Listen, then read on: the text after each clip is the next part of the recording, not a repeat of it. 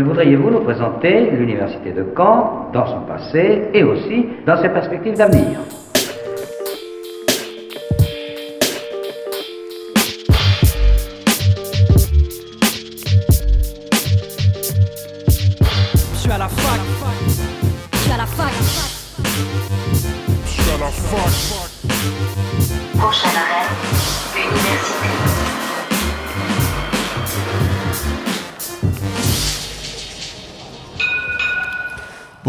Soyez les bienvenus dans Fact News sur Radio Phoenix. Il est midi, c'est Imran et je suis heureux de vous retrouver pour votre rendez-vous d'actualité étudiante.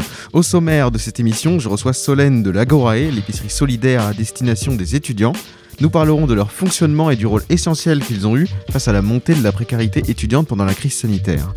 J'ai aussi le plaisir de lancer la rubrique Portrait d'assaut de Fake News avec Timothée qui viendra nous parler de Cryptos, la brigade anti-fake news. Enfin, nous recevrons Mara qui est la lauréate du prix BD 2021 du Crous. la plus moderne des universités d'Europe. Fake News commence dans un instant, mais juste avant, le récap de la semaine.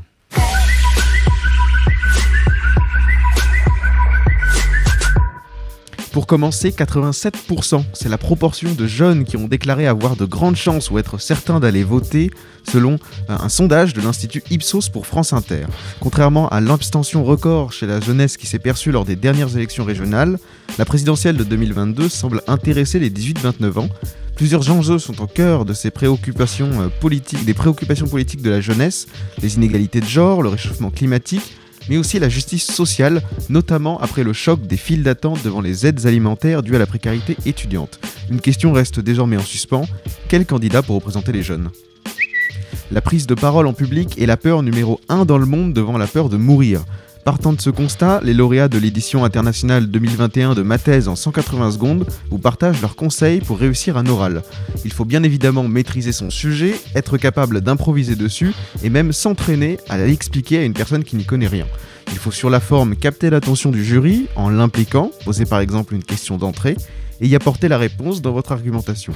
Le développement de votre discours doit aussi toucher le public, pourquoi pas en adoptant un récit narratif. Enfin, pour éviter le stress, tenez-vous droit, épaules ouvertes, pieds bien ancrés dans le sol, respirez et parlez fort et distinctement. Vous convaincrez à coup sûr votre jury. Ce lundi 11 octobre, vous pourrez découvrir le vernissage de l'exposition Mixprime sur la mixité dans le secteur de la petite enfance. À 17h à la maison de l'étudiant, Sophie Davino, directrice scientifique du projet Mixprime, présentera une conférence en compagnie d'Anne Schne- Schneider, la commissaire de l'événement. À 18h, vous pourrez assister au vernissage de l'exposition dans le hall du bâtiment G. Cette exposition présentera les résultats d'une enquête menée de 2016 à 2019 pour comprendre quels sont les freins à la mixité professionnelle dans ce secteur. Vous souhaitez découvrir l'univers de la radio et participer à l'écriture, l'animation et la réalisation d'une émission dans un temps court? Bonne nouvelle, la, fabrique à podcast de Radio Phoenix fait son grand retour en partenariat avec le Crous et l'Université de Caen-Normandie.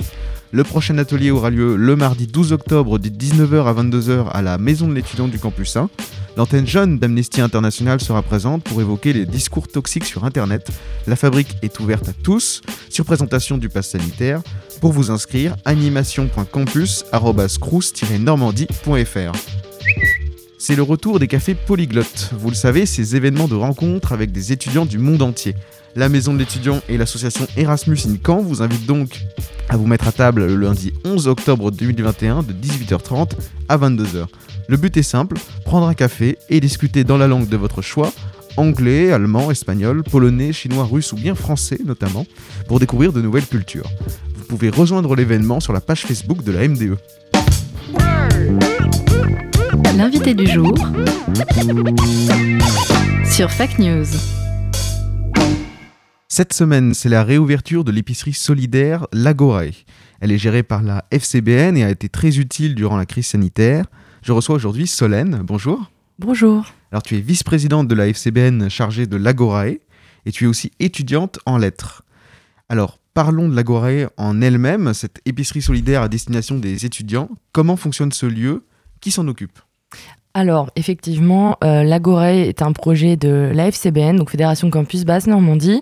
Euh, donc, euh, pendant la crise du Covid, l'Agoré a servi que d'épicerie. Cependant, ce n'est pas qu'une épicerie, c'est aussi un lieu de vie et de partage où on propose des ateliers, des soirées à thème.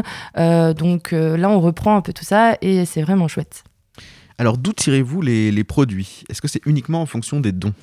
Alors non, on a des partenaires toutes les semaines, euh, notamment la Banque Alimentaire et euh, Leclerc à Blainville. Et aujourd'hui, on a eu un nouveau partenaire qui est Blini.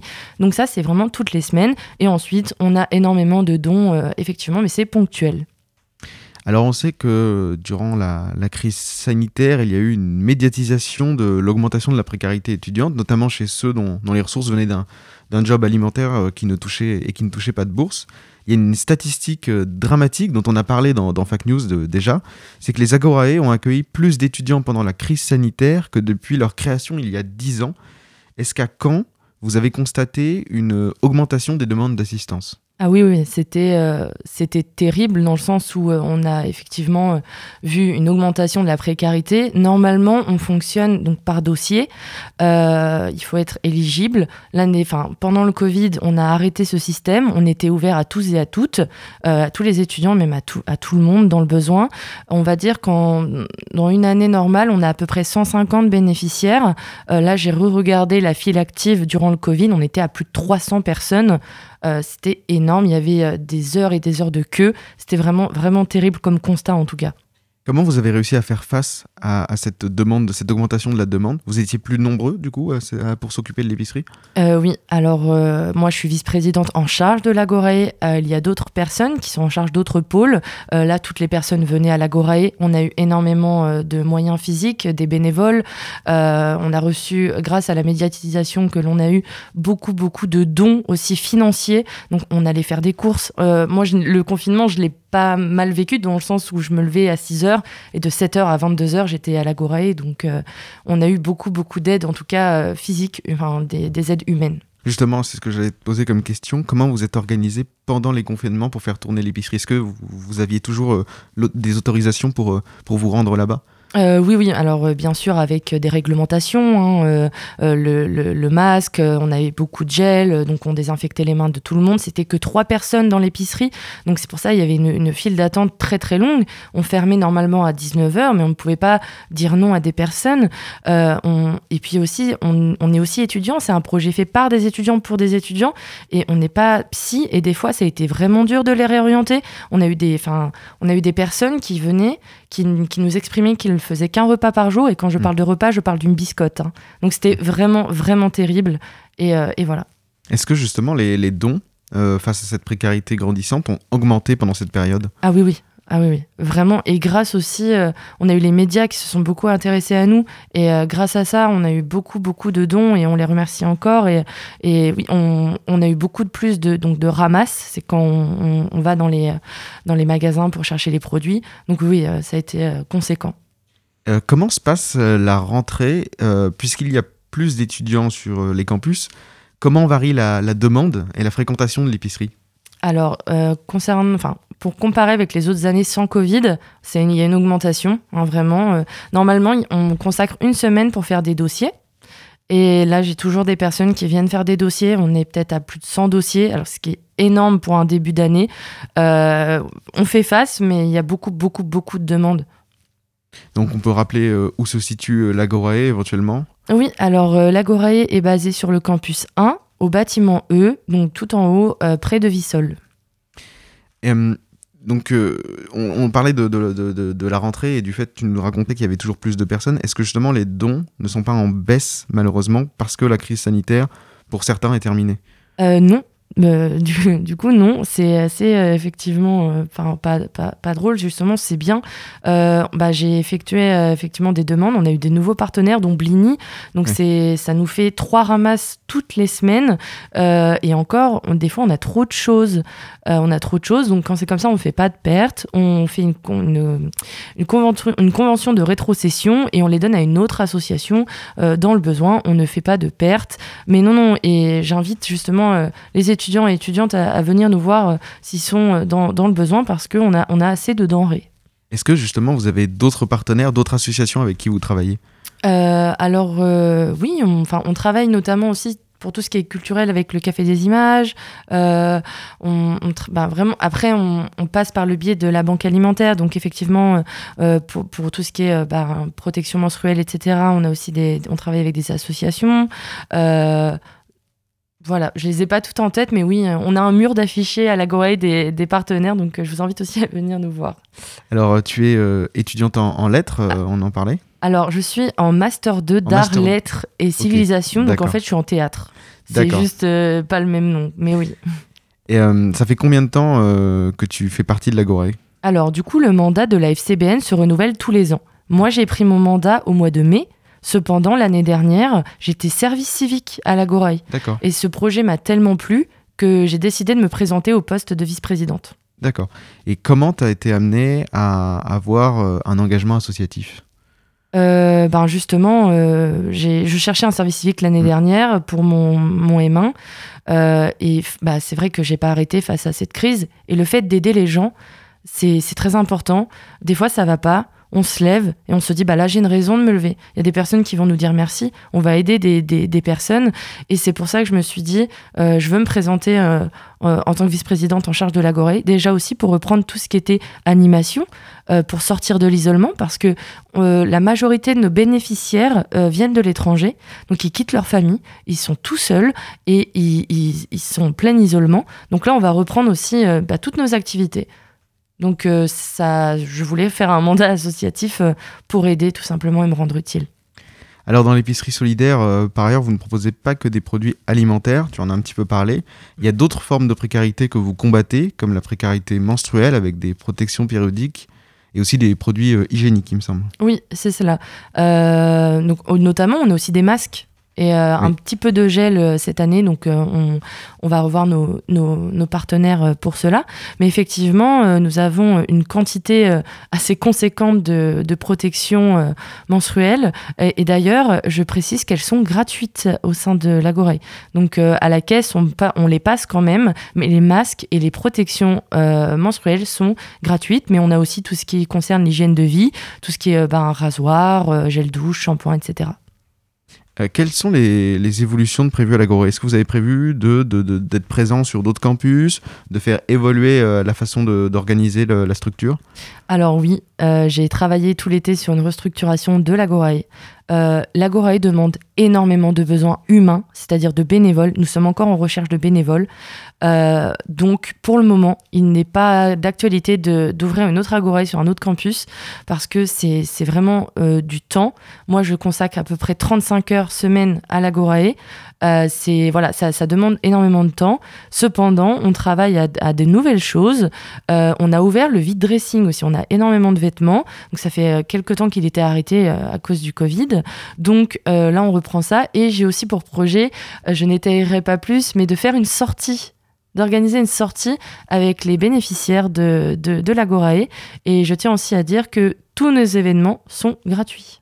Dans certains quartiers, on a vu euh, des paniers repas euh, se mettre en place. Est-ce que c'est quelque chose que vous avez euh, envisagé? Non, pas, né- pas nécessairement. Car là, on, bah, en plus de ça, on vient de réouvrir, donc c'est vraiment un peu, un peu le rush. Mais pour le moment, non, c'est pas parce qu'on a toutes les denrées en, en, en rayon, donc pour le moment, non, ce n'est pas prévu.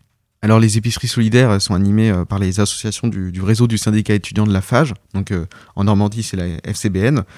On voit justement des agorées euh, se développer un peu partout dans les villes universitaires françaises. Alors hmm, est-ce que ça t'inquiète ou est-ce que ça te rassure? C'est une très bonne question. Euh, ça m'inquiète et ça me rassure, euh, car ça m'inquiète, car le, ça indique qu'il y a vraiment une, la précarité augmente auprès des étudiants et étudiantes.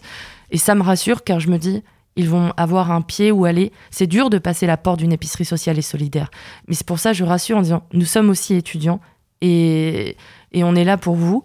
Euh, je pense notamment à Rouen, qui ont ouvert l'année dernière, au Havre, qui viennent d'ouvrir. Donc euh, déjà, dans le réseau normand, c'est bien, mais c'est inquiétant. Est-ce que le simple fait d'avoir vu euh, des files d'attente d'étudiants qui ne pouvaient plus décemment se nourrir ou, ou entretenir leur hygiène ne symbolise pas en fait une forme d'échec et si ce n'est pas un, un échec, une forme d'inaction politique? Euh, oui, oui. Je veux pas trop m'avancer là-dessus, mais, euh, mais, mais effectivement, a... après, on a eu euh, notamment euh, un temps avec, avec Monsieur Véran. Voilà, je n'y étais pas car j'avais d'autres rendez-vous. En plus, à l'approche des élections, j'ai l'impression que c'est un sujet qui touche, mais en même temps, il y a des choses qui ont été arrêtées. Je pense notamment au repas 1 euro qui, est, qui est retourné que pour les étudiants boursiers. Je pense qu'il y a quelque chose à faire de, à ce niveau-là, oui, effectivement.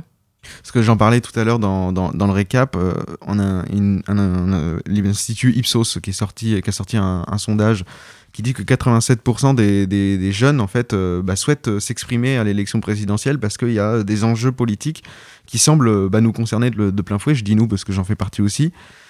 Mais il y a un discours qui dit qu'aujourd'hui la jeunesse ne s'intéresse pas à la politique. Est-ce que ça justement, euh, faire partie d'une association, aider ceux qui sont dans le besoin, c'est pas un peu faire de la politique? Alors, euh, pour vous faire un, enfin, un, petit, un petit rappel, ou même si vous ne le savez pas, donc euh, moi je me suis engagée donc, dans une association, donc la FCBN.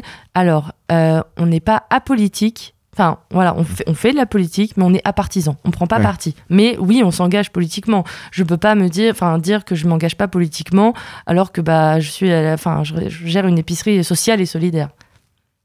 Et donc en fait, tu sembles en fait plutôt optimiste sur le fait que bah, il y a un peu d'engagement quoi sur les campus. Ah oui, oui, oui, oui. Et ça, moi, ça fait six ans que je suis étudiante. Euh, je trouve que ça bouge plus qu'il y a six ans. Oui, oui, Hmm. ça c'est sûr. Et pourtant, enfin, je, je veux dire, le, le- le nombre d'étudiants augmente, euh, mais euh, le- l'engagement, euh, il y a eu une certaine crise de l'engagement. Est-ce que justement, tu dis, engagez-vous, rejoignez par exemple des associations, rejoignez euh, euh, l'Agoré Tu disais qu'il y avait besoin de, bénévoles. Oui, oui, oui, effectivement. Après, être bénévole euh, au sein de l'Agoré, donc c'est- on passe un entretien, on en discute tout ça. Il n'y a pas forcément euh, une visée euh, politique derrière Oui, tout ça, mais c'est un engagement, effectivement.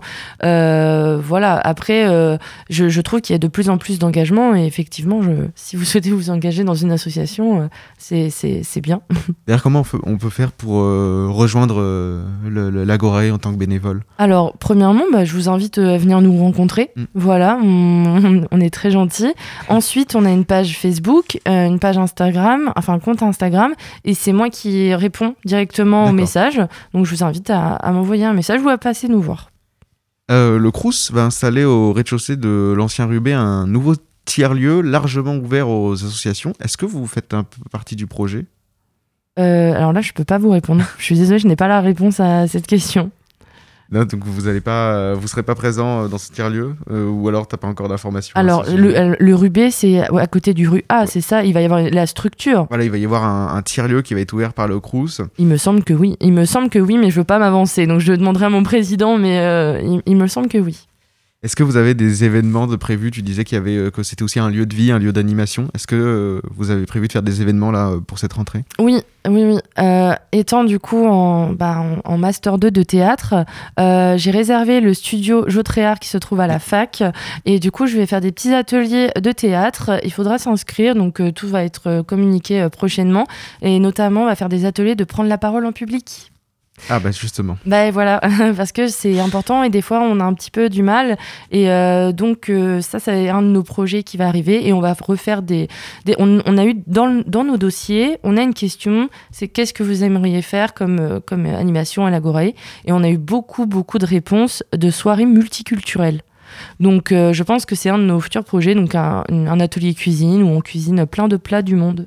D'accord. Et donc ça serait aussi axé sur euh, bah, les produits que vous vendez. euh, Exactement. que vous pour- vendez, que vous. Exactement, parce qu'on a beaucoup de fruits et légumes, et c'est vrai que bah, pour une personne qui arrive d'un autre pays, euh, quand il voit une endive, il sait pas trop quoi en faire. Donc, euh, effectivement, cuisiner avec nos produits pour qu'il voit comment, comment on peut s'en servir chez soi. Une forme d'éducation aussi derrière. C'est ça, oui, oui.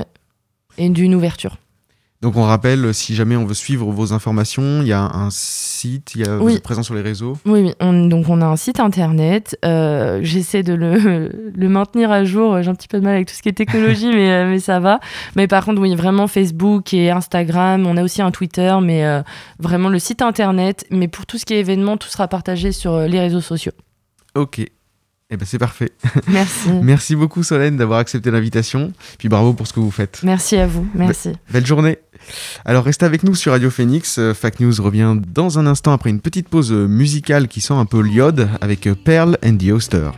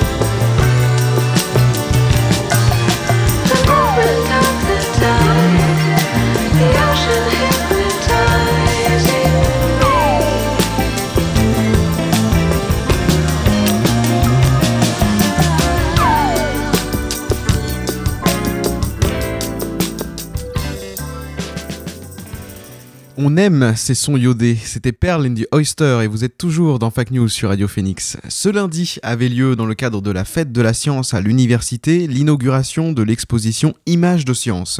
De nombreux chercheurs étaient présents pour présenter leurs travaux par le biais de la photographie afin de partager leurs recherches au plus grand nombre. En effet, elles sont disposées sur le campus 1 le long des allées euh, derrière la galerie vitrée et étudiants comme grand public, peuvent découvrir ces images. Ça tombe bien puisque le thème de cette 30e fête de la science, c'est l'émotion de la découverte. Je vous fais donc découvrir les travaux de Sophie Madeleine, qui est chercheuse au CIREV et qui présente une photo d'une reconstitution 3D du Forum de Rome. La photo présente le forum romain euh, à Rome au IVe siècle après Jésus-Christ. Et aujourd'hui, c'est vrai que quand les touristes arrivent sur le forum de Rome, ils arrivent sur une zone archéologique. On leur dit que c'était le centre-ville de la Rome ancienne, mais les ruines sont vraiment très très difficiles à lire. Et on se rend compte que très peu de personnes arrivent à comprendre tout ce qui manque comme élévation et à comprendre comment pouvait se présenter cette ville à l'époque de sa splendeur. Donc le, le travail qui est présenté ici fait l'objet de, de recherches dans l'équipe Erlis. Il s'agit de travailler sur les sources primaires, c'est-à-dire les textes latins et grecs, les sources archéologiques et les sources iconographiques, pour faire des hypothèses de restitution. Ensuite, une fois qu'on a une ou deux hypothèses, on les passe en réalité virtuelle et on discute de ces visualisations avec les spécialistes pour tester les hypothèses. Et c'est un modèle virtuel qui est interactif, ça veut dire qu'on peut circuler à l'intérieur comme dans un jeu vidéo, ce qui permet de tester les circulations, de tester les éclairages. Et la, mise en réalité virtuelle permet vraiment, euh, dans certains cas, de valider les hypothèses ou au contraire de dire ben non, ça, ça fonctionne pas, il faut trouver une autre solution. Donc c'est vraiment un panneau qui représente la collaboration entre deux services, entre deux équipes de l'université, de laboratoire. D'un côté, l'ERLIS, équipe de recherche en langue, littérature et imaginaire, qui va travailler sur tout le côté recherche antiquité classique, et le CIREV, le centre de réalité virtuelle, qui va prendre en charge la partie restitution virtuelle. Donc on est sur une belle collaboration, et à ce jour, on a un des deux seuls modèles virtuels interactifs complets de Rome dans le monde entier. Donc vous faites des, visites, des présentations de ce plan de Rome euh, dans le cadre des nocturnes du plan de Rome. Voilà, c'est ça. Donc, c'est des séances qui ont lieu cinq fois par an. La nocturne de novembre, ça sera le 10 novembre, ça sera en voiture à Rome. Suivez-nous en voiture à Rome. Vous verrez, ça sera un petit peu particulier. On parlera des modes de transport. En décembre, il n'y en aura pas. On se retrouvera en février, mars et avril de mémoire. Et il y aura une séance, la dernière de l'année, sur les aqueducs. Vous pouvez retrouver tout le programme en ligne en tapant plan de Rome quand sur un moteur de recherche. Plein d'autres images de science sont à découvrir, c'est gratuit et ça garantit une bonne promenade à travers du campus 1. Et je tiens à dire que cette conviction de la jeunesse ne peut être aujourd'hui renforcée. J'ai le plaisir dans Fact News de présenter des portraits d'associations. Ce rendez-vous sera récurrent et pour commencer cette série de portraits, voici Timothée de Cryptos et sa brigade anti-fake news. Bonjour Timothée. Bonjour. Alors tu fais partie de l'association euh, Cryptos dont nous allons euh, dresser le portrait aujourd'hui. Cryptos c'est un, un escape game euh, dont nous allons parler, mais c'est aussi une, une asso. Euh, Est-ce que tu peux nous, nous parler de sa création? Ouais, alors euh, Crypto, c'est une association de lutte contre les fake news qui a été créée il y a trois ans quand on était en études d'urbanisme à Lyon. Donc du coup, à la base, le projet, c'était un escape game sur l'urbanisme, mais on s'est dit, euh, ça serait marrant de enfermer les gens dans une salle et leur montrer un PLU. Sauf qu'en fait, on s'est rendu compte qu'il y avait un sujet bien plus important qui était l'infodémie, parce que en urbanisme, le lien de confiance qui se crée entre l'habitant et l'élu, il est essentiel pour euh, pouvoir penser le bien-être et l'aménagement. Mhm. Donc du coup, on a voulu intervenir sur euh, ce lien-là. Et c'est comme ça qu'on est arrivé à créer un escape game sur le thème de l'infodémie et des fake news. Donc c'est vraiment, euh, vous êtes réunis pour euh, faire à la base un projet autre- d'autre chose et euh, vous êtes dit, euh, il faut qu'on ait ce, ce- ce- cette éducation aux médias à, à faire partager. Ouais, c'est ça. En sachant que là, l'éducation aux médias, c'est un, un sujet important dans le sens où sur les réseaux sociaux, on va consommer l'information qui nous intéresse Oui. et on va avoir des, opinions avec lesquelles on est d'accord. Ce qui fait que ça va venir polariser l'opinion publique. Et euh, il y a un grand sujet en ce moment qui est l'esprit critique, qui est comment est-ce qu'on lit l'observation, comment est-ce qu'on la consomme, comment est-ce qu'on l'analyse. Et du coup, ça demande des outils, ça demande un travail un peu permanent et des bons, des bons réflexes à avoir euh, quotidiennement. Les réseaux sociaux, en fait, ils sont souvent pointés du doigt euh, par... justement parce qu'il y, a cette prolifération des, fake news. Est-ce que tu penses d'ailleurs qu'il y a une part de responsabilité dans les réseaux sociaux? Pense un peu plus compliqué que ça parce que Facebook, Instagram, Twitter donnent des outils aux gens. Et à partir du moment où on donne un outil, euh, on a une responsabilité limitée sur la façon dont les personnes l'utilisent. La responsabilité, elle est dans la façon dont l'algorithme fonctionne et que ça va systématiquement récompenser les, les produits euh, qui vont générer de l'interaction, qui vont être viraux. C'est à partir de là qu'on peut questionner euh, la responsabilité de Facebook et des GAFAM, qui est est-ce qu'on peut pas venir retravailler l'algorithme pour que de temps en temps, il y ait des nouvelles qui arrivent sur notre fil avec lesquelles on n'est pas d'accord, qui viennent nous contredire. Et du coup, forcément, ça limiterait l'impact qu'ont les réseaux sociaux sur l'infodémie. Maintenant, euh, en tant qu'utilisateur, il faut aussi être conscient que on est exposé au risque et on est aussi responsable de la façon dont on s'y protège et dont on protège aussi les autres et les gens qui nous suivent. Alors du coup, vous vous êtes réunis à cette époque, vous étiez combien dans la création de cette association? On était cinq, donc cinq étudiants en urbanisme à Lyon. Et à la fin de l'année, moi, je suis revenu à Caen parce que je suis originaire de Caen. Et on a redémarré le projet, on a changé de nom avec euh, cinq autres personnes. Donc c'est euh, c'est cinq personnes qui composent aujourd'hui l'association. Voilà, c'est ça. Est-ce que vous recherchez euh, des personnes? J'ai vu que je crois qu'il y avait. Vous recherchez quelqu'un en service civique par exemple Alors ça, c'était l'année dernière, on ne cherche pas de service civique. Par contre, on recrute des gens qui seraient intéressés d'intégrer l'association, potentiellement dans le bureau, dans le CA ou voire même en tant que bénévole régulier. Alors Crypto, c'est aussi un, un univers, euh, une aventure narrative même, on peut le dire. Euh, comment est-ce que vous avez créé cet univers? Alors le constat de base quand on a créé l'association, c'est que on n'allait pas faire de fact-checking pour la simple et bonne raison que si on le faisait, euh, déjà on n'est pas journaliste, et en plus on allait soit être catégorisé dans la case bien pensant, soit Ouais. dans la case conspirationniste. Mhm. Donc on s'est dit il va falloir trouver un autre moyen de parler du sujet. Et ce qu'on a remarqué dans les récits conspirationnistes, c'est que c'est des super histoires. Ce seraient des super euh, écrivains, des, des gens qui produisent de la SF, si c'était pas orienté euh, dans le réel, ancré dans le réel. Donc on s'est dit en fait on va utiliser la même chose, on va raconter une histoire, on va jouer avec ça, on va créer un récit, on va créer tout un univers dans lequel les gens vont s'identifier, avoir un, un aspect communautaire aussi à cette histoire, mais on va venir questionner le parallèle entre un récit conspirationniste et un récit de fiction. Alors du coup, c'est qui la brigade anti-fake news? Donc la brigade anti-fake news, c'est euh, une équipe euh, de citoyens de citoyennes qui va venir faire euh, de la vigie sur les réseaux sociaux et qui a été recrutée par Cryptos. Cryptos qui est un mystérieux hacker qui a pour but de rétablir la vérité parmi les gens qui vont mentir, tricher, euh, toutes ces personnes qu'on aimerait, euh, on aimerait être le grand justicier qui vient, euh, qui vient les vaincre, qui vient les démentir.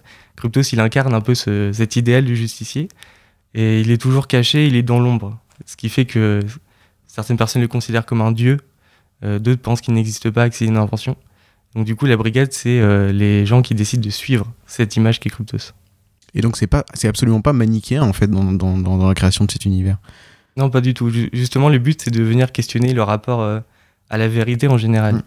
Euh, Est-ce que quelque chose est vrai par nature? Est-ce que ça existe, la vérité? Sachant que même en science, euh, la science n'est pas la vérité absolue.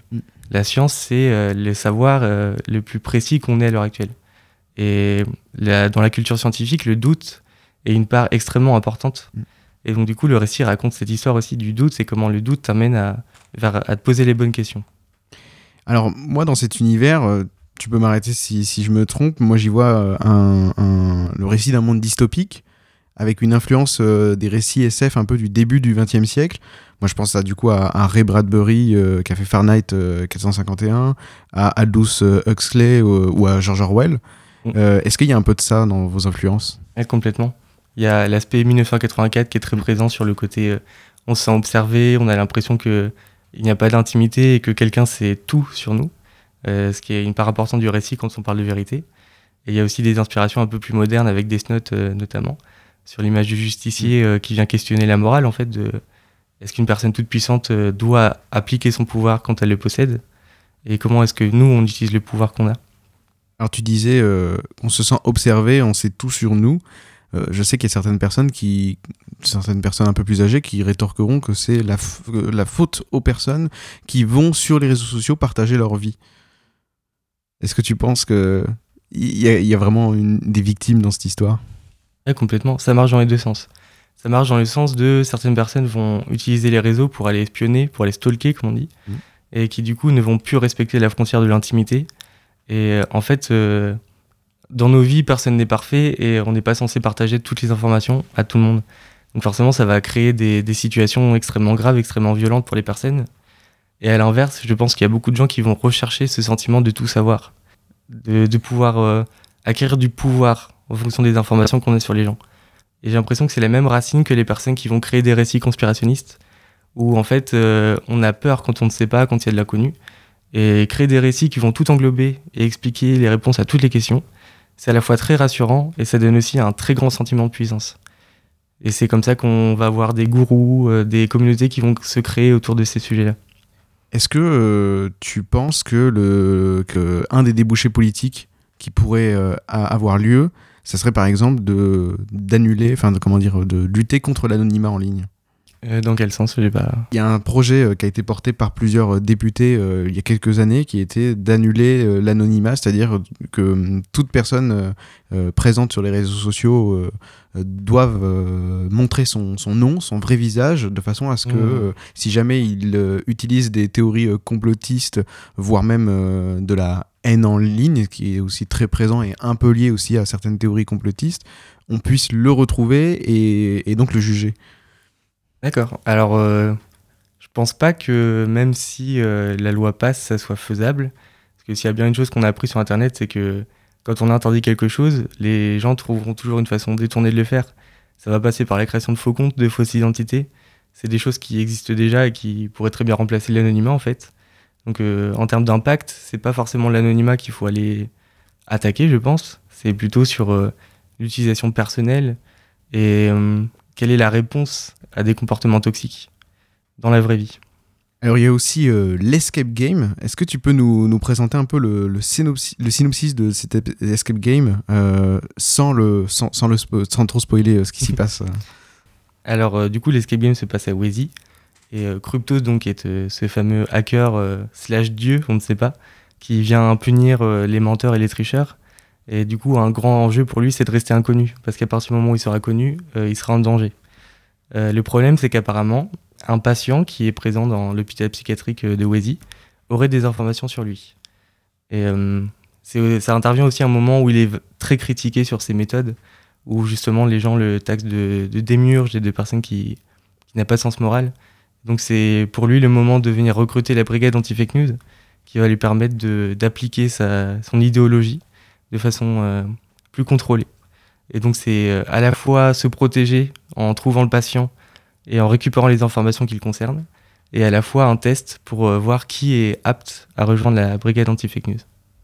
Alors l'escape game, tu l'as dit, se passe au, domaine de, de c'est au sud de Caen. Vous y faites d'ailleurs des, visites. Euh, C'était important pour vous, en tant qu'association, on va dire, ancrée dans le territoire normand, de valoriser aussi le- le patrimoine, on va dire, d'une pierre deux coups avec l'engagement initial? Oui, complètement. Je pense que ça fait partie de l'esprit critique aussi de savoir regarder, de savoir observer, de savoir analyser. Et euh, on a tendance à pas regarder ce qu'il y a autour de soi. Donc pour nous, de pouvoir valoriser le patrimoine euh, de nos alentours, de nos territoires natals, parce qu'on est tous canés d'origine, c'est très important et ça vient aussi euh, raconter des histoires qui ont plus de sens et qui sont plus puissantes. Est-ce que vous avez des, des partenaires dans l'organisation de cette euh, escape game? Alors déjà en premier lieu le, domaine de Wazy qui nous a euh, qui nous offre le, local. Euh, aussi la ville de Caen qui nous a euh, accordé euh, une subvention en appel à projet avec l'étudiant qui a été accordé il y a deux ans.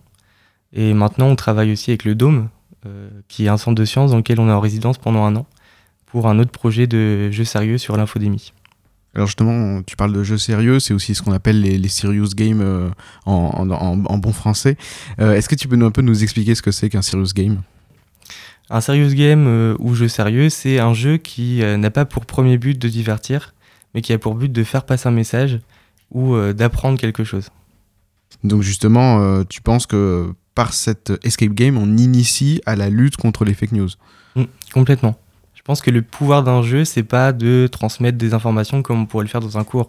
Je pense que c'est de faire vivre une expérience qui va être résonante, qui va résonner avec, euh, avec du vécu et qui va apporter un message. Et du coup, le message qu'on veut faire passer, c'est que quand on est assailli d'informations, on commence à douter et quand on commence à douter, on a du mal à, coopérer. On pose la question de qu'est-ce que ça veut dire à l'échelle de la société de plus avoir confiance aux autres. Et donc le, le fait de le vivre dans Escape Game, c'est aussi euh, comment je fais pour travailler à 5. Et on se rend compte que quand on ne se fait pas confiance à 5, euh, très peu de gens arrivent jusqu'au bout de l'Escape Game. Euh, pour vous, c'était aussi important de tirer des, des conclusions euh, sociologiques de, de Mm. cette escape game. Vous désirez même travailler avec des, des- des- des chercheurs, en fait. Complètement. Euh, dans l'idée toujours de travailler sur l'esprit critique, euh, la culture scientifique, c'est un bon levier pour ça. Et du coup, de pouvoir travailler avec des chercheurs sur, sur les effets qu'ont le jeu sur les, sur les joueurs, c'est aussi les faire participer d'une manière ou d'une autre à, à la recherche scientifique et à la démarche scientifique. Donc c'est à la fois intéressant pour les résultats que ça peut produire, mais aussi euh, par rapport aux échanges qu'on peut avoir avec les joueurs à la suite de- du jeu. Est-ce que euh, à l'association Cryptos, vous avez du coup d'autres projets? Je, je crois que tu nous as parlé du coup de ton projet de, webinaire. Est-ce que vous, vous avez par exemple prévu d'aller d'être présent par exemple sur les réseaux sociaux pour euh, justement que entre guillemets que la brigade anti-fake news se, se batte sur, le, sur le terrain? Oui, complètement. Là, le projet cette année, c'est que le troisième jeudi de chaque mois, de 18h à 20h, on va animer un Game Lab, donc c'est un laboratoire de création de jeux, euh, à la fois pour pouvoir euh, venir créer des, des serious games, mais aussi pour commencer à monter cette communauté de brigade anti-fake news. Et euh, le but, ça va être que la communauté se, se crée son, son réseau et qu'ils ils définissent ensemble ce qui vont leurs actions. c'est pas nous qui allons leur confier des missions. On aimerait vraiment que ça émerge de, du groupe. Et donc dans ce cadre-là, on pourra euh, vous rejoindre pour participer à, à- à ça. à ça. On, on vous rejoint comment? Alors euh, sur le site euh, cryptos.fr, il y a les contacts euh, qui sont disponibles. Vous pouvez envo- envoyer un mail à timothée.l@cryptos.fr. Venir aussi au Game Lab le troisième jeudi de chaque mois, de 18h à 20h au Dôme. Et euh, on pourra discuter ensemble de euh, toutes les possibilités d'action que vous aurez avec nous euh, dans l'association Cryptos. Et donc vous, on parlait des réseaux sociaux. Vous êtes présent sur euh, tous les réseaux sociaux? Euh, uniquement Facebook. Uniquement Pour Facebook pour l'instant, d'accord. bon, on, on passera l'information dès qu'on aura euh, les autres euh, réseaux. Et en tout cas, merci beaucoup Timothée d'être venu nous parler de Cryptos. C'était vraiment un plaisir et puis c'est une initiative que, que je trouve personnellement très intéressante. Donc c'est avec plaisir qu'on donnera assez régulièrement dans Fact News la parole aux associations. Merci beaucoup. Merci beaucoup. Fact News revient dans un instant avec Mara, la lauréate du prix BD. Mais voici Cassis Dead sur Radio Phoenix.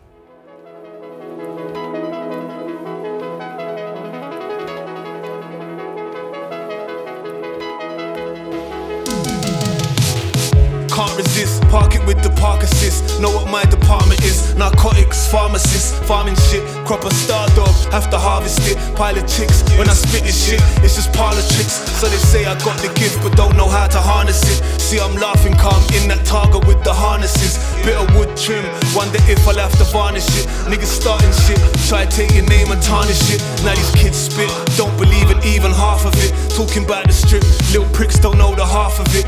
As Hagen does, arc him, ain't barking it. It's gang shit's gone pop now, that's how they market it. It's targeted, no Lagerfeld, I'm on a lager tip. Yard look like a tip, yard sell pizza boy would like a tip.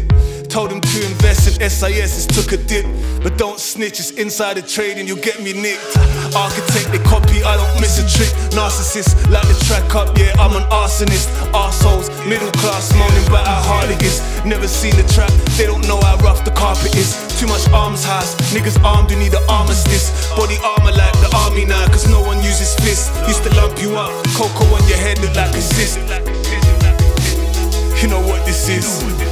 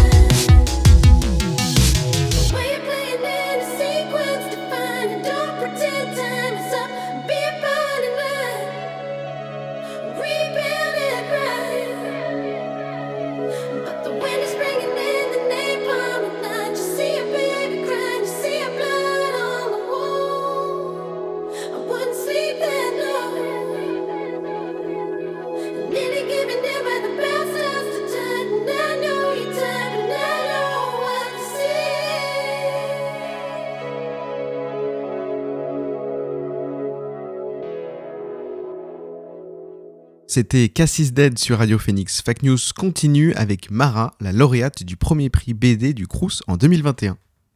Bonjour Mara. Salut. Alors tu es normande et tu es la, la lauréate du prix BD 2021 en concours étudiant du, du Crous. Alors les conditions de participation à ce concours étaient euh, d'être étudiant et de réaliser une bande dessinée en français de 1 à 7 planches maximum, de format A4, avec ou sans texte, euh, format portrait ou paysage. Le seul thème c'était 2050. Et donc ta BD qui t'a permis de remporter le premier prix, c'est euh, Project 2050 plus 3. Est-ce que tu peux nous pitcher un petit peu le, le scénario? Oui, tout à fait. Alors, euh, coup, en fait, euh, c'est euh, une projection dans le futur, Mhm. donc en 2050. Le scénario, il tourne autour en fait d'une une jeune fille qui est au collège et elle va à un cours, son cours favori, qui s'appelle scénarisation. Et dans ce cours-là, en fait, les, enfants euh, proposent des scénarios euh, euh, catastrophes ou voilà, ils doivent trouver des solutions pour améliorer le cadre de vie des humains sur une planète en fait où la pollution est telle que personne ne peut respirer naturellement. On est obligé de porter des masques, voilà, des masques avec une bonbonne dans le dos. voilà, c'est vraiment terrible. Et mais en même temps, c'est assez proche de notre réalité pour qu'on puisse y croire.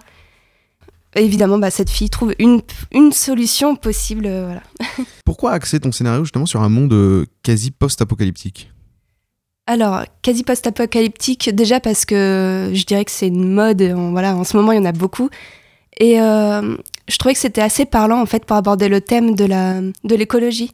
Parce Mm. qu'en fait, euh, voilà, on- beaucoup de scientifiques nous présentent des scénarios justement catastrophiques sur l'avenir très proche et du coup, euh, ça me paraissait assez intéressant de prendre cette optique-là. Voilà.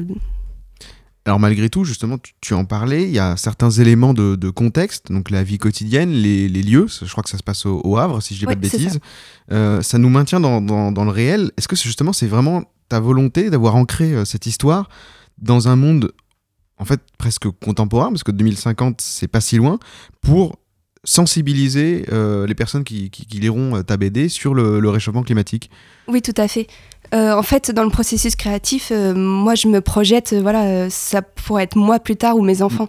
Du coup, je voulais en fait mettre en place un monde que je connais et juste l'exploiter un peu dans le côté dramatique, voilà, catastrophe. et, et puis j'ai un projet derrière de toute façon, c'est que en commençant cette BD là, euh, je m'étais dit que si ça marchait, que ça plaisait, je pourrais aller plus loin derrière. Et parce que l'écologie, c'est un thème qui me parle beaucoup, comme à beaucoup de jeunes euh, aujourd'hui. Et puis, euh, j'ai envie de dire tant mieux, parce que c'est important. Et euh, voilà. On reparlera de l'écologie tout à l'heure Ouais. d'ailleurs. Mais justement, tu en parlais. Comment tu as eu cette idée un peu, un peu comment dire, intéressante de d'inventer euh, le cours euh, que, que, que a euh, ta- te- le personnage de, de cette BD. euh, ce cours où l'objectif, c'est de chercher une solution pour améliorer les conditions de vie sur la planète Terre en de, de 2050. Comment ça t'est venu? Ouais, c'est une bonne question parce que justement, en fait, c'est pas venu immédiatement. C'est pas, c'est pas l'idée première que j'avais. C'est juste que, en réfléchissant en fait au sujet qui était juste euh, 2050, je savais pas dans quelle direction aller. Et là, euh, à force de chercher, d'avoir beaucoup beaucoup d'idées, je me suis dit mais et si je centrais le tout en fait, si je réunissais toutes mes idées entre elles, ça pourrait créer quelque chose. Et du coup, euh, à force de réfléchir et d'essayer, euh, voilà des des combos, euh, j'ai trouvé cette idée euh, en fait de créer un cours de scénarisation où justement on peut proposer différents scénarios en fait dans une seule histoire. Voilà, c'est né comme ça. Et d'ailleurs, personne n'arrive à le remporter. En fait, c'est- euh, ton personnage est la première personne qui va réussir Oui. à sauver euh, la planète. Alors elle la sauve pas, mais elle propose Ouais. une solution. En fait, euh, c'est des exercices que chacun peut faire. C'est comme faire une disserte à l'école, quoi. Euh, on propose un truc et puis on a une note, voilà, sur euh, 100%. Et euh, là, c'est la première fois sur, on ne sait pas depuis combien de temps, mais Mm. c'est la première élève en tout cas qui parvient à dépasser le 50%. Donc euh, je sais plus, elle doit être à 58%. Enfin, c'est pas énorme, mais euh, voilà. Et du coup, euh, comme c'est la première fois qu'on dépasse euh, ce taux-là, euh, il y a euh, le gouvernement qui vient la, la chercher quoi, pour euh, essayer de trouver des solutions avec elle. Alors graphiquement, euh, ta BD elle est super agréable à, à lire. Les dessins sont vraiment remarquables. Et tu, uti- tu utilises quoi comme matériel? Les dessins, euh, bah, c'est du traditionnel. hein, euh, voilà, je dessine beaucoup euh, sur du papier, enfin c'est ce qui est le plus agréable. Après pour la couleur, euh, j'étais pas très à l'aise, du coup j'ai décidé de le faire en numérique. Et euh, au final, euh, bon c'est intéressant, voilà. Je pense pouvoir faire des choses plus intéressantes à l'avenir, mais j'ai apprécié quand même ce médium. Donc tu as, tu as d'abord fait un croquis euh, sur papier et donc tu as numérisé pour faire la couleur, c'est ça? Oui, voilà. mm. bah après, pour tout le processus, au départ, euh, y a, on écrit l'histoire. Ensuite, euh, on fait des storyboards euh, Mm. comme au cinéma. Et puis euh, après, euh, on fait les dessins au propre, euh, l'ancrage. Après, on peut numériser, voilà. Quand on regarde les dessins, on, vraiment, on, on se demande comme- que- que- depuis combien de temps tu, tu dessines en fait? Bah écoute, moi j'ai toujours dessiné, hein, c'est un truc, c'était l'un de mes premiers moyens de communication, on va dire, enfin après la parole évidemment, mais j'aimais beaucoup exprimer mes, ma créativité à travers le dessin. Quand j'étais gamine, je faisais des micro-BD, mais enfin ça voulait rien dire, et puis quand je les regarde aujourd'hui, je trouve ça vraiment ridicule, mais c'est assez rigolo de constater que j'ai déjà ça en moi depuis très longtemps. Après, j'ai arrêté de dessiner pendant plusieurs années, hein, parce que enfin, je retrouvais plus euh, autant de satisfaction. Du coup, j'étais partie dans le théâtre, voilà, et euh, la poésie. Mais euh, aujourd'hui, ben, je sais pas, j'ai eu un déclic et du coup, là, je me remets à la BD. D'accord. Et ça fait combien de temps que du coup tu t'es dit euh, bah, je, veux- je vais faire euh, des bandes dessinées? Bah écoute, c'était l'année dernière. En fait, euh, je suis entrée dans un magasin, une librairie, et là j'ai vu une BD de. C'était des dessins de Luigi Criton, ça s'appelle Je François Villon. Donc ça parlait du Moyen Âge, euh, ce qui est une de mes nombreuses passions. et en fait, quand j'ai vu ces dessins, j'ai eu comme un choc et je me suis dit mais c'est trop beau et il arrive à raconter des histoires par l'image. Alors euh, voilà, je me suis dit bah en fait je vais faire la même chose. Et tu, tu veux en faire ton, ton métier? Euh, ouais, enfin, en tout cas, j'ai envie de. J'aimerais beaucoup publier euh, à l'avenir. Ça demandera beaucoup, beaucoup de travail. Et c'est pour ça que je suis en cours d'élaboration là, de scénario et de dessin. Voilà. Parce que cette bande dessinée, tu l'as dessinée euh, parallèlement à tes études. Oui, oui, oui, tout à fait. Bah oui, c'était dans le cadre du Crous. euh, c'était juste pour me faire plaisir et aussi pour, pour voir en fait ce qui allait en sortir quoi, de, de ce concours. Alors on parle de, en ce moment de génération euh, climat. Est-ce qu'à travers cette euh, bande dessinée, et, et à ton sens, euh, c'est as voulu créer une œuvre militante en fait pour la protection de la planète? Oui, oui, tout, oui, c'est, oui, clairement. En fait, je me suis dit, soit je dis rien, soit je choisis de parler, en fait, entre guillemets, pour la nature. Et c'est ça qui m'a apporté. Et je pense que c'est grâce à ça que finalement j'ai remporté le premier prix euh, régional. C'est parce que hum, c'était important pour moi, en fait. Voilà, c'était vraiment militant. Et euh, je le faisais pas vraiment pour moi, finalement, c'était vraiment euh, avec l'idée que peut-être euh, j'aiderais euh, un petit peu, voilà, le mouvement écologique. Est-ce que, enfin, récemment dans les médias, il y a le terme d'éco-anxiété qui est, qui est apparu, justement chez cette génération qui s'inquiète pour le climat. C'est c'est la nôtre. C'est, enfin, moi je suis de la même génération que toi. C'est une génération qui sait qu'elle devra vivre avec le réchauffement climatique et qui du coup doit agir contre. Euh, Est-ce que tu te considérais comme éco-anxieuse ou juste militante? Alors, je m'étais jamais posé la question, mais euh, maintenant que tu en parles, en fait, je me souviens que quand j'étais ado, euh, dès que je voyais des, des informations montrant des catastrophes naturelles, j'étais tellement énervée, en colère. euh, ouais, je, je pense que ouais, ça me touche vraiment beaucoup. Après, est-ce que je suis militante? Je sais pas parce que je suis pas engagée en fait politiquement. Euh, voilà, dans le militantisme, mais après c'est au quotidien. J'essaie de faire attention, comme tout le monde, j'espère.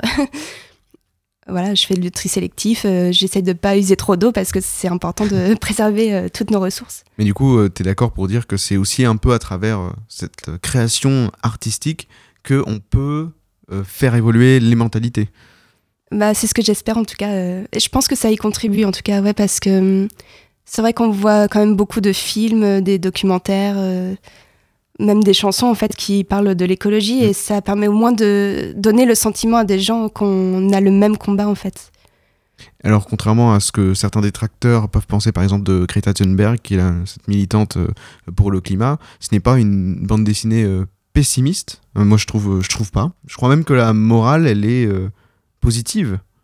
Bah oui, en fait, il faut rester positif parce que hum, déjà, enfin, si on croit euh, ce que nous disent euh, certains scientifiques, euh, en gros, dans quelques années, on est tous morts. Donc, euh, moi, je préfère garder euh, de l'espoir et me dire qu'on peut changer les choses. la nature, elle est, elle est très très forte, elle est intelligente, euh, elle arrive à s'adapter. Donc, euh, quoi qu'il arrive, je- moi, je garde espoir, même si on, on a vu récemment qu'il y avait encore eu des catastrophes avec du pétrole dans la mer ou des déchets euh, à Marseille. Enfin bref même si ça fait mal au cœur, moi j'ai envie de croire qu'on va s'en sortir. Parce que la morale de cette histoire, c'est qu'au final, c'est maintenant qu'il qu'il faut agir. Oui, c'est ça, exactement. Ouais, ouais. C'est ça, je montrais euh, en 2050, c'est dans pas longtemps. Le climat est tellement pollué voilà, qu'on ne peut plus respirer et j'aimerais en fait montrer que ça, effectivement, ça peut tout à fait arriver puisque dans les villes, c'est déjà compliqué, on devient tous asthmatiques, enfin c'est terrible. et euh, voilà, je, je pense que c'est aujourd'hui qu'il faut faire euh, des actions, c'est pas en 2030, il faut le faire maintenant. Et justement, donc tu es une passionnée de BD, tu nous parlais tout à l'heure de cette révélation que tu avais eue en, en entrant dans une librairie. Euh, pour terminer, est-ce que tu as une recommandation, quelque chose que tu nous conseilles de, de lire? Ah bah, il y a beaucoup de choses à lire. Puis de toute façon, ce qui compte, c'est de rêver surtout. hein. Ça sert à ça la BD, euh, voilà. Moi, ce que j'aime, voilà, c'est ce que je disais, c'est Luigi Criton qui me présente des personnages du Moyen Âge. Euh, Après, il y a des choses plus euh, avec des super-héros. Il y a Marini euh, qui dessine super bien. Il est trop fort, c'est magnifique. Conte écologique, euh, ouais, très très très bien. En plus, euh, c'est normand, euh, c'est Renaissance, dessiné par MM. et puis écrit par Duval. C'est vraiment très bien. Alors voilà, ça je recommande vous- tout à fait. Eh ben, merci beaucoup, Mara, d'être venue t'exprimer au micro de Radio Phoenix. Au revoir. Et si vous voulez retrouver les dessins de, Mara, n'hésitez pas à jeter un coup d'œil à son compte sur Instagram, arrobase marajeanne-du-bas création.